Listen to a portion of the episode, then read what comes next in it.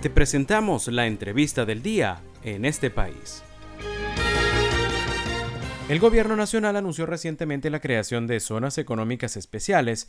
Según el presidente Maduro, estas atraerán la inversión extranjera y van a equilibrar el desarrollo en las regiones del país.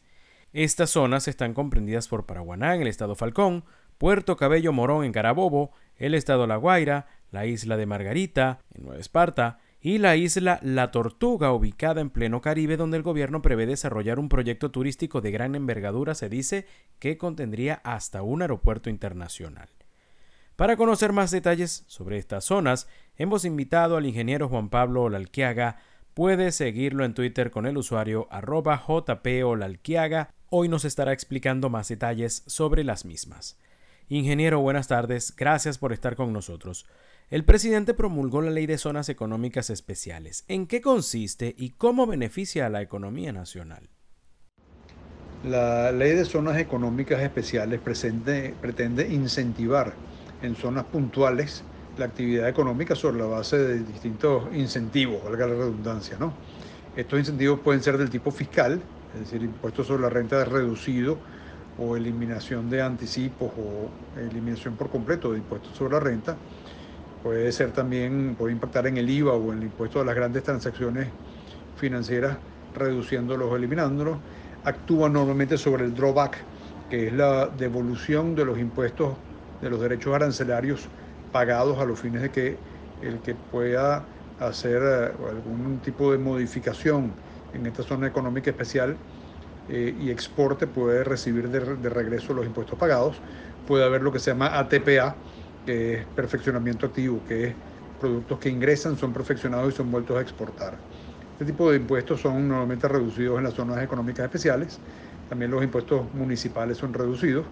Pueden haber algún otro tipo de, modificaciones, es decir, flexibilidad a leyes como pueden ser la ley laboral o parte de la ley laboral, como puede ser la inamovilidad, puede haber dispensas para permisos eh, y puede haber también dispensas para regímenes aduaneros u otro tipo de cosas.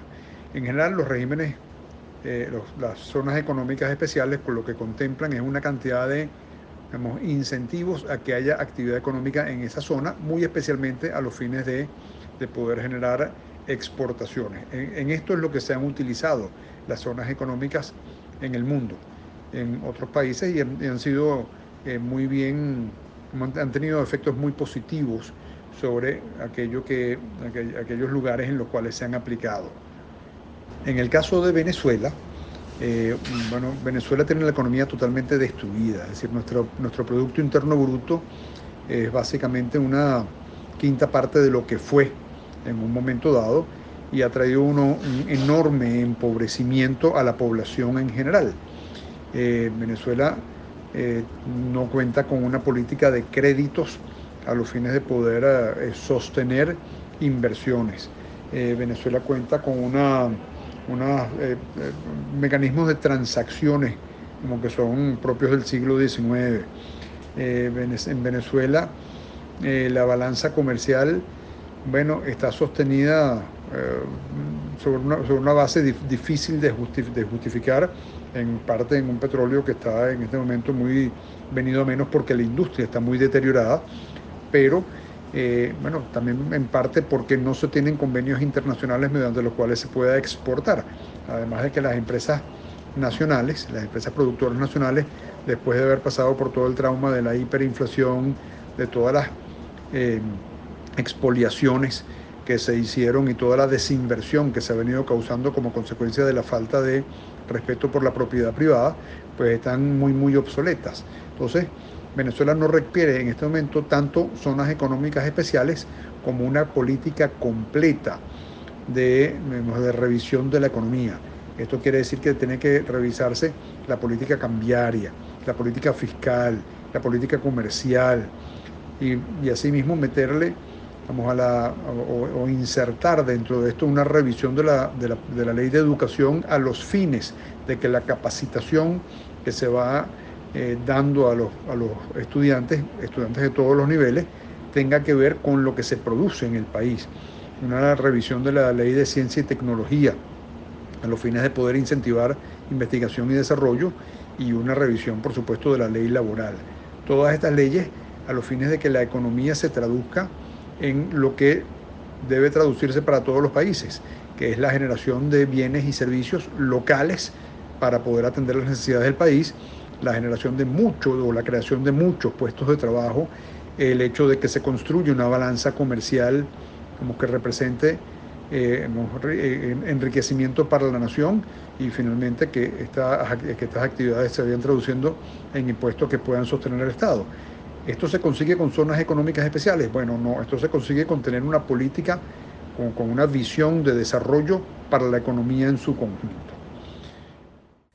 Detractores de esta ley indican que abriría la economía a capitales de diversas procedencias. ¿Qué tipo de inversiones traería?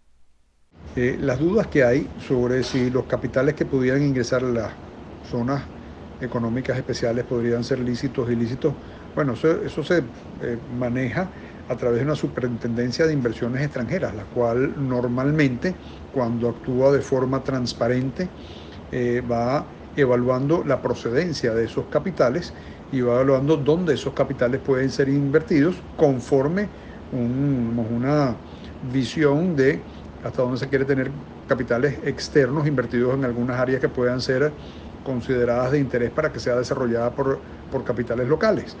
Eh, en la medida que esto existiese como existió cuando teníamos el CIEX, la, Superintendencia de Inversiones Extranjeras, y esta era manejada con pulcritud, pues eso no, no habría problema. Ahora bien, en esos capitales internacionales en Venezuela en este momento no son manejados con ningún grado de transparencia, lo cual por supuesto genera la duda sobre quién está invirtiendo en Venezuela.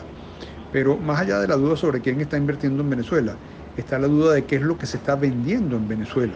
Ahí tenemos cosas tan opacas como la ley antibloqueo, en el cual se establece que todos los activos del Estado pueden ser dispuestos, es decir, vendidos, sin que se tenga que decir a quién ni por cuánto, ni en qué se utilizó eso, en qué se utilizaron esos fondos, o los fondos provenientes de las ventas de esos activos.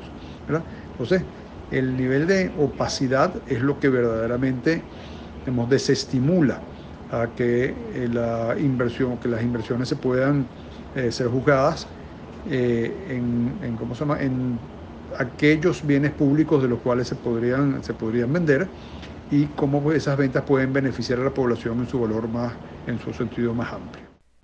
Estamos conversando con el ingeniero Juan Pablo Lalquiaga sobre las zonas económicas especiales.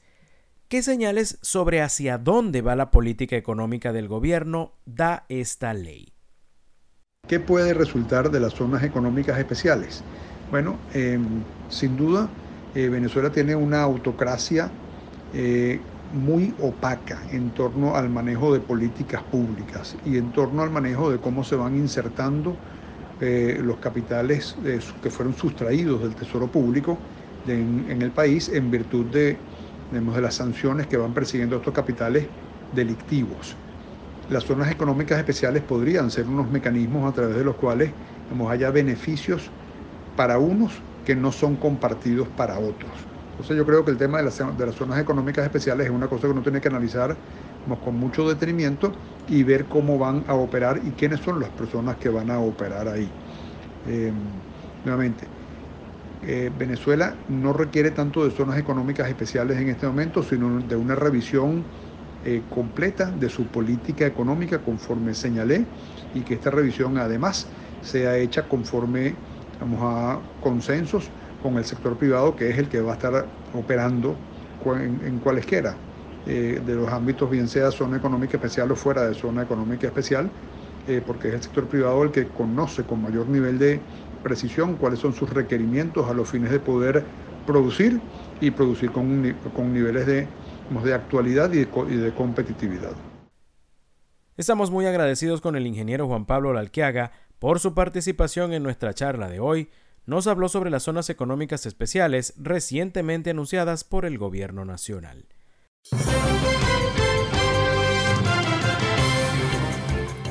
Esto fue la entrevista del día en este país.